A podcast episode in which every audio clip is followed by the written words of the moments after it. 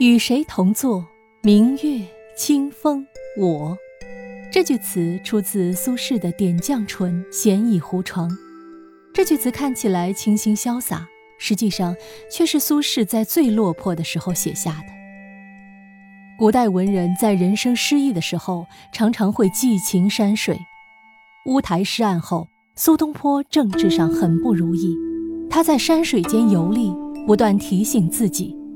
生命中无论得与失，只要你愿意，都是可以过得很快乐的。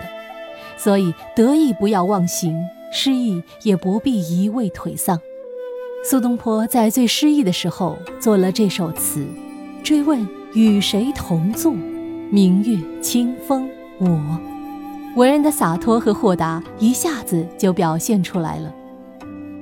与谁同坐里面。有一种人生的苍凉和孤独，但政治上失意，并不代表文人一生的骄傲和自负也丢失了，反而这样的落寞更让他们看清楚自己。所有官场中的荣宠，人与人之间的吹捧和哄抬，都是过眼云烟，繁华背后终是一场空。回来寻找自我的生存状态，才是最重要的。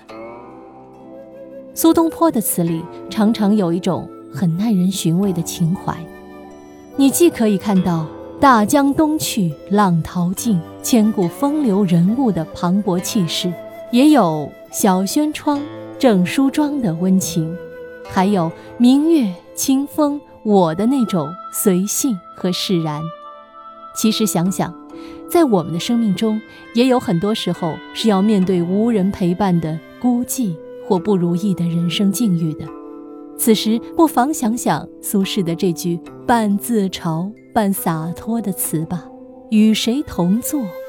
明月清风我。”